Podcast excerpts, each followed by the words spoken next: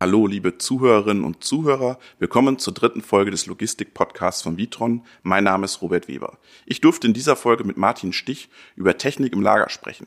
Sie werden es am Anfang sofort hören. Der technische Geschäftsführer von Vitron überrascht mich mit einer Aussage, die ich so nicht erwartet hätte. Auf den Intralogistikmessen sehe er keine richtigen Neuerungen am Markt. Woran das liegt, erklärt er dann im Gespräch. Dazu kommt, für große Retailer gewinnt die Ergonomie in den Lagern bei Ausschreibungen immer mehr an Bedeutung. Der ROI rückt in den Hintergrund. Eine Zahl dazu, 10 Tonnen hebt ein Mitarbeiter in der Kommissionierung am Tag. Viel Vergnügen mit dem Podcast und nehmen Sie Wissen für Ihren Alltag mit.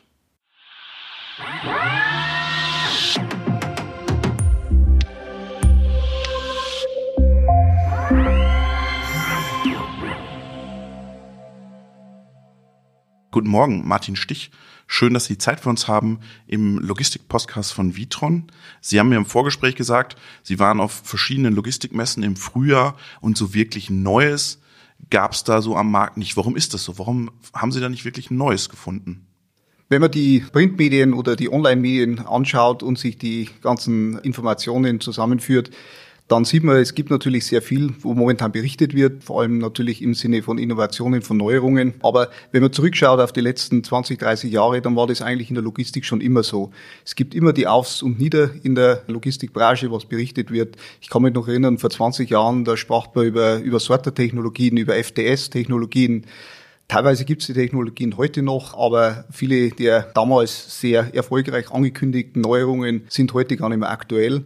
Und so ist es heute auch. Ja. Heute spricht man über Shuttle-Technologien, heute spricht man über FTS-Technologien. Aber wenn man dann richtig in die Projekte reinschaut, erkennt man, dass so richtig innovative neue Ideen eigentlich nicht so richtig am Markt sind. Aber das ist doch komisch. Weil ist das dann alles Marketing oder was? Wo, warum, warum kommt das? Ich habe eh so aus der Außenwahrnehmung die Intralogistik als eine der innovativen Branchen in Erinnerung und als dieses ganze Thema 4.0 aufkam, haben die Logistiker immer gesagt, 4.0, das machen wir ja längst schon alle, Vernetzung und warum, warum ist da diese Wahrnehmung bei Ihnen so? In den innovativen Lösungen ist es natürlich entscheidend, äh, was man für ein Projekt oder was man für eine Idee für den Kunden entwickelt. Die Komponenten dahinter sind eigentlich erst einmal sekundär. Ja. Der Kunde kommt zu uns mit spezifischen Anforderungen, mit Rahmenbedingungen und auf diese Rahmenbedingungen müssen wir ein Konzept entwickeln. Und Innovation liegt eigentlich im Konzept selbst, wie ich äh, die Anforderungen des Kunden in ein Projekt umsetze. Und wenn das geschehen ist, dann kann ich mir überlegen, welche Komponenten ich dazu verwende und äh, es spielt letztlich dann keine äh, Rolle, mache ich es mit einem Shuttle, mache ich es mit einem Regalfahrzeug, mache ich es mit einem Roboter oder mit einer Com-Technologie, sondern ich muss eine logistische Lösung möglichst äh, effektiv umsetzen für den Kunden. Heißt das, diese ganzen Komponenten, die ausgestellt sind, sie bedienen sich da wie in einem Supermarkt und sagen, heute brauche ich das, morgen brauche ich das und sind da so flexibel, dass sie sagen können, ich nehme heute einen Roboter, da einen Shuttle, da einen FTS? Für uns ist es wichtig, dass man auf die Verfügbarkeit, die Lebensdauer dieser Produkte schaut, die man dann einsetzt und verwendet. Das ist heute entscheidend, dass man nicht nur Leistung äh, für den Kunden erzeugt, sondern dass man auch Komponenten umsetzt, die eine sehr hohe Verfügbarkeit haben. Es nützt Ihnen auf der einen Seite nichts, ein Hochleistungssystem am Markt anzubieten, auf der anderen Seite dann die Verfügbarkeit nicht zu garantieren. Beide Komponenten müssen stimmen und deswegen versuchen wir unsere Komponenten so einzusetzen, dass sie auch in Richtung Verfügbarkeit, Lifetime und natürlich Leistung das Optimale dann erzeugen und bewirken. Jetzt haben Sie das gerade angesprochen, Komponentenlieferanten. Wenn ich jetzt auf die letzten Messen so schaue, da kommen die Komponentenlieferanten auch auf die Messen und bieten da ihre Produkte an, also Beckhoff, Lenze und die anderen alle. Werden die zu Intralogistikern oder suchen die da eher den Kontakt zu Ihnen anstatt zu dem Logistikleiter? Oder wollen die den Logistikleiter von ihrer Steuerung überzeugen oder müssen sie, sie überzeugt werden von der Steuerung? Sowohl als auch. Natürlich versuchen die Komponentenlieferanten erst einmal die Anforderungen des gesamten Marktes abzudecken. Sie müssen natürlich auch Komponenten erzeugen, die eine bestimmte Verfügbarkeit haben, eine bestimmte Leistung bringen. Heutzutage ist natürlich auch das ganze energetische äh, wichtig, ja, dass diese Komponenten auch, sage ich jetzt mal, was den äh, Energieeinsatz betrifft, möglichst optimiert werden. So sind diese Lieferanten aufgestellt. Von uns kommen natürlich dann die spezifischen Forderungen an Sie, wieder in hinsichtlich Verfügbarkeit und Leistung. Das ist ja für uns entscheidend. Wir setzen ja unzählige dieser Komponenten ein, ob es jetzt Antriebe sind, ob es Sensoriken sind. Und deswegen müssen natürlich diese Komponenten auch die entsprechenden Anforderungen für unsere Logistik bringen. Aber es ist ja mal so die Theorie, wir müssen zum Endkunden denken. Das tut ja Vitron auch. Also bis zur Filiale denkt dann der Steuerungsanbieter jetzt auf einmal auch bis zum Endkunden, nämlich nicht bis zu Vitron, sondern bis zum, bis zum Retailer und sagt, hey, wir müssen an den Retailer denken und dem unsere Steuerung schmackhaft machen? Auch das tun wir, aber äh, wichtig bei uns ist, dass die Komponenten erst einmal auch von den Bedienern, von den Betreibern selber auch gewartet werden können. Ja. Deswegen ist entscheidend, dass wir natürlich Systeme aufbauen, wo wir die Wartungsmechanismen für diese Systeme auch optimieren. Und da kommt wieder die Steuerung in den Vordergrund. Wir müssen unsere Steuerungskomponenten so aufbauen, damit ein äh, Bediener oder ein Betreiber möglichst schnell die Ursache einer Störung erkennt und dann auch proaktiv angewiesen wird, wie er diese Störung zu beseitigen hat. Die Systeme werden immer komplexer. Und deswegen müssen wir auch möglichst intelligente Medien schaffen, damit der Anwender vor Ort dann auch diese Störung schnell beseitigt. Sind die Komponentenlieferanten Wettbewerber oder Partner? Sind Partner. Sie sind in der Regel Partner. Wir suchen uns natürlich auch Komponentenlieferanten, die in der Regel Partner sind. Ja, Wettbewerber gibt es teilweise schon in bestimmten Branchen, aber das sind dann eher schon wieder Systemanbieter. Aber wenn man die Sensorik, wenn man die Motorenhersteller äh, sieht, dann sind das Partner. Wobei wir natürlich wissen, dass diese Partner auch bei anderen Wettbewerbern letztlich ihre Produkte anbieten. Und deswegen ist es für uns sehr wichtig, dass wir gemeinsam mit diesen Lieferanten auch Konzepte entwickeln, die dann speziell für Witron äh, anwendbar das sind. Das tun Sie. Gibt es da spezielle Kooperationen zwischen Komponentenlieferant und Vitron, dass man sagt, das Projekt ist jetzt nur ein Vitron-spezielles Projekt?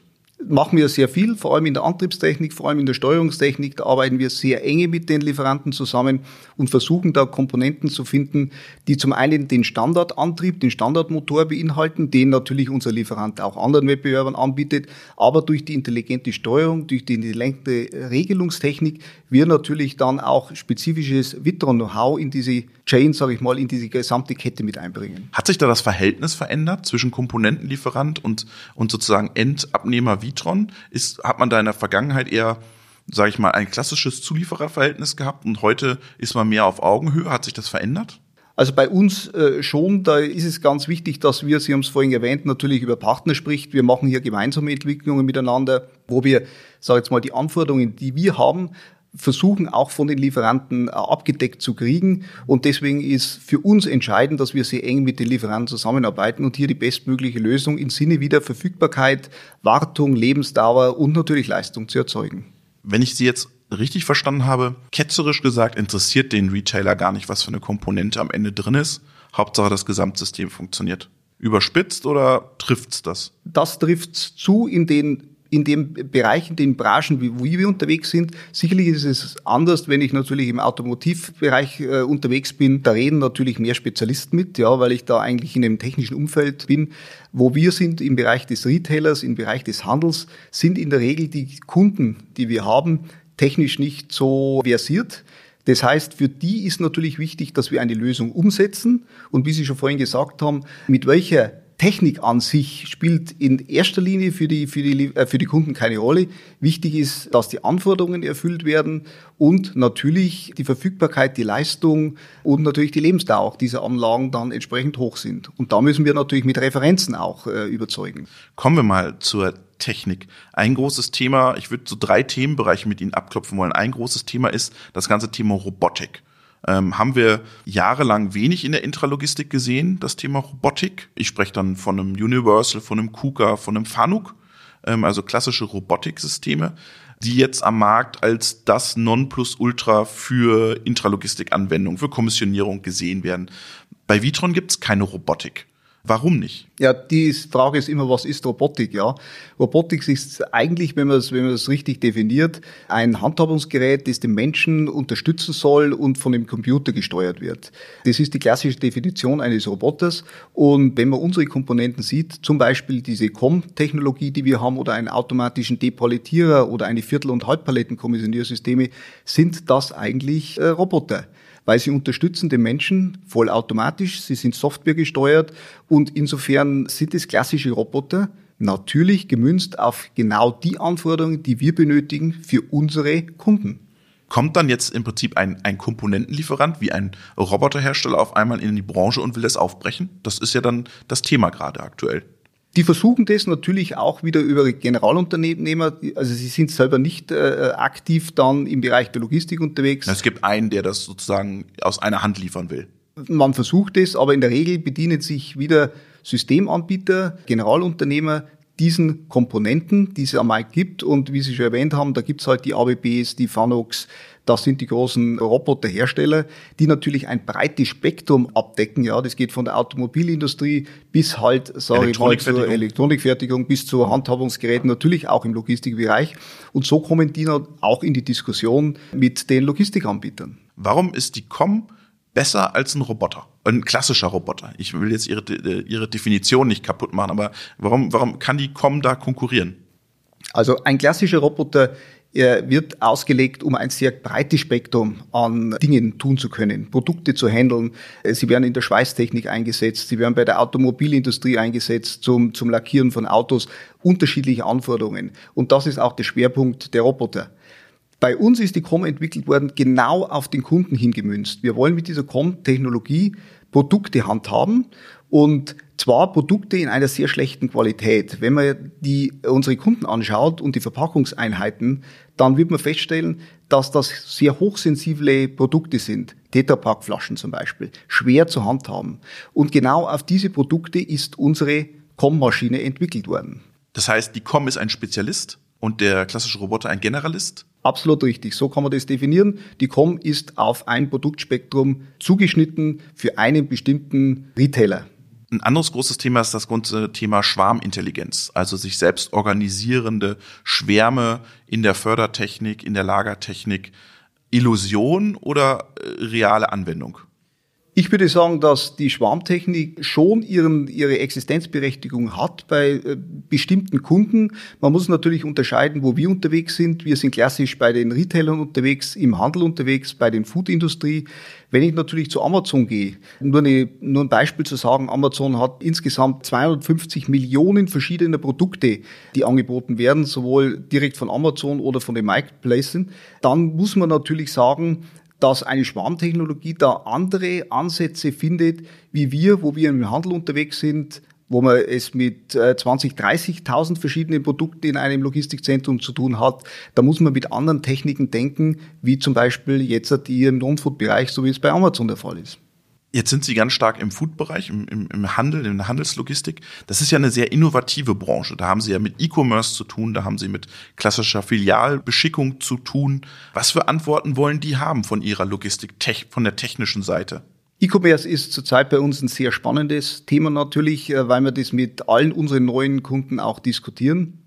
Das Problem bei E-Commerce ist, äh, dass momentan noch nicht so richtig der Zug abgeht in, in diesem Bereich. Das liegt natürlich an uns selber, an uns Konsumenten, weil wir das äh, Thema Lebensmittel zugeschickt bekommen, nicht so richtig umsetzen. Wenn man in Deutschland äh, das sieht, da, da spricht man von ein, zwei Prozent, wo momentan über den E-Commerce-Handel geht. Alles andere ist Filialgeschäft.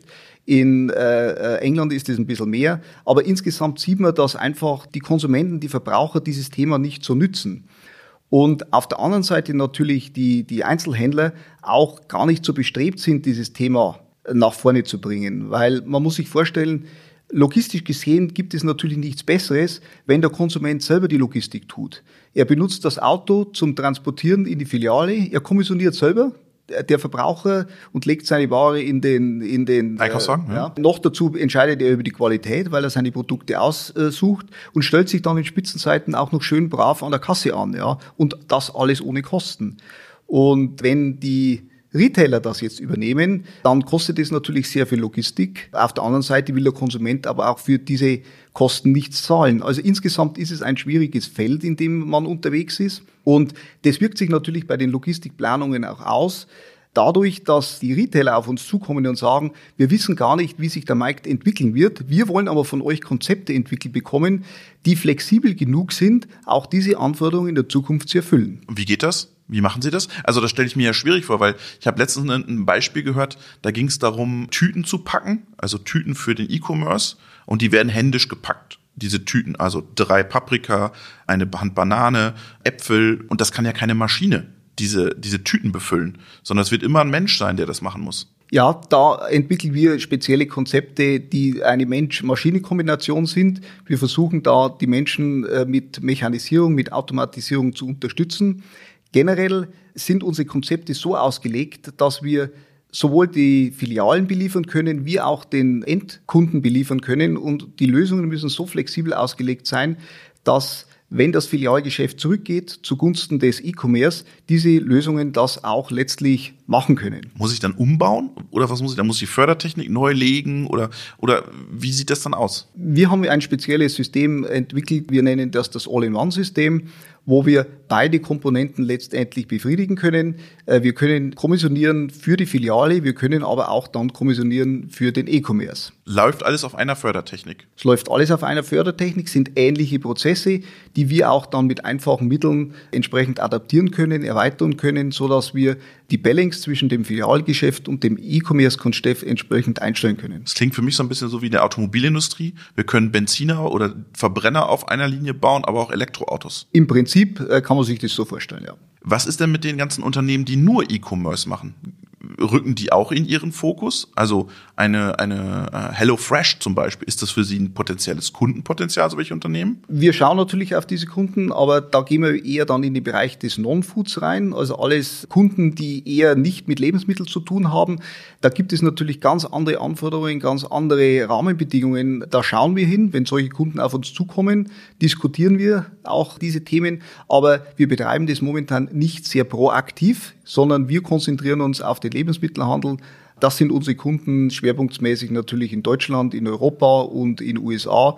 Da ist momentan der Fokus, wo wir unseren, unser Augenmerk drauflegen. Ein drittes großes Thema für den Handel ist dieses alternative Zustellmodelle. Da diskutieren Sie gerade ganz viel drüber. Autonome Autos, die im Prinzip zustellen. Die Kollegen von Kroger machen das in, in Texas ja zum Beispiel jetzt ein, ein Test Valley zu diesem Thema.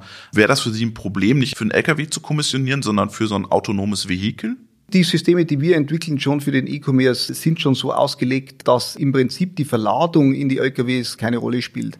Also ob jetzt ein großer LKW kommt oder ob ein kleiner LKW kommt oder wie letztlich der Transport erfolgt, spielt für die Logistik eine untergeordnete Rolle. Wir sortieren unsere Produkte im E-Commerce kundenweise.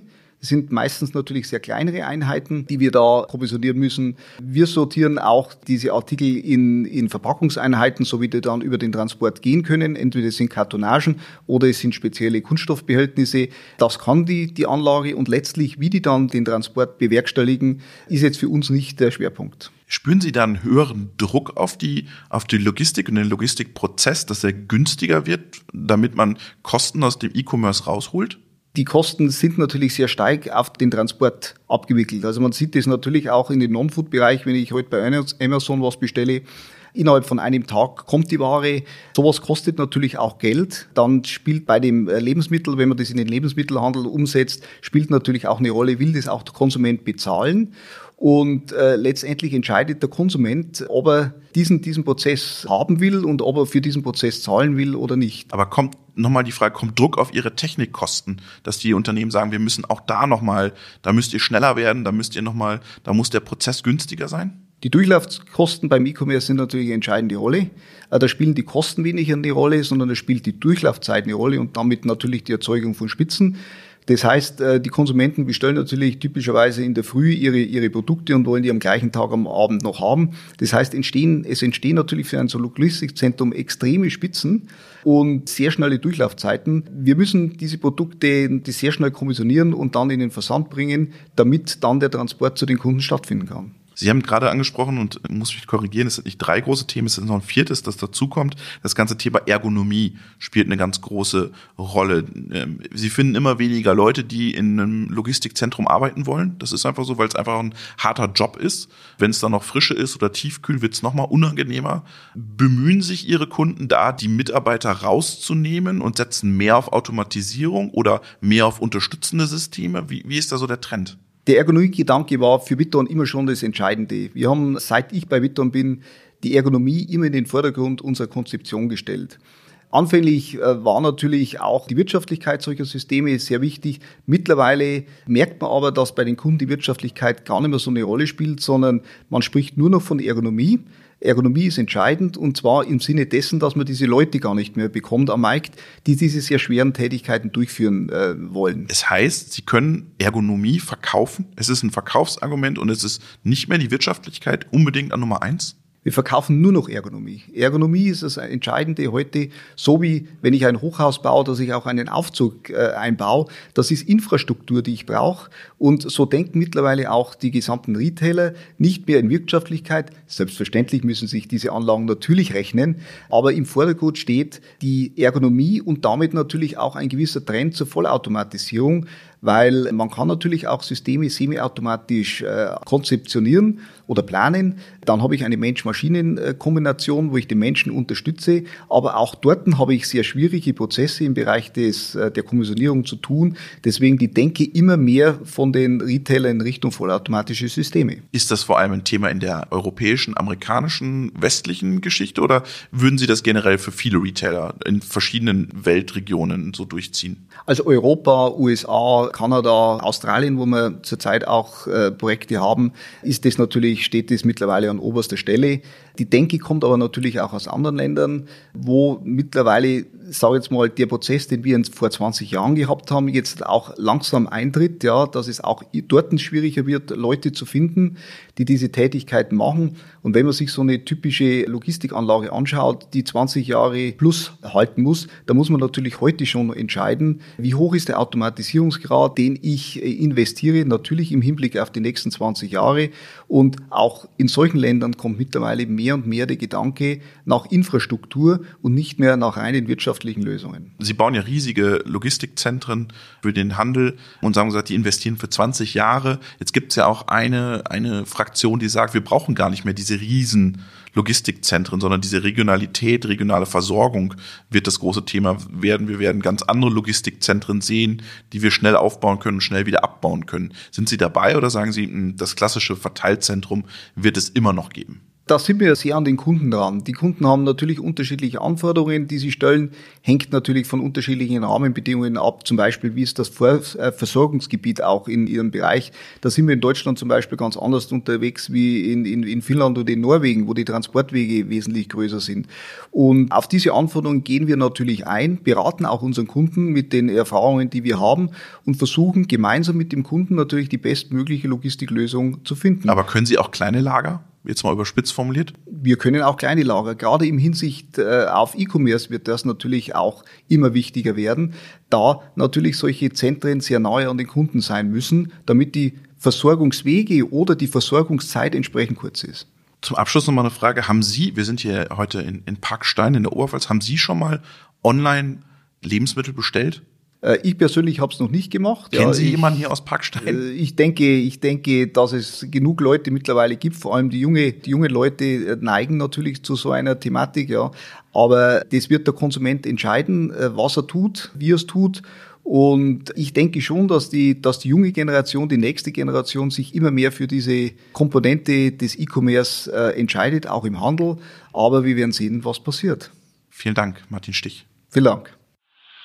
Ah!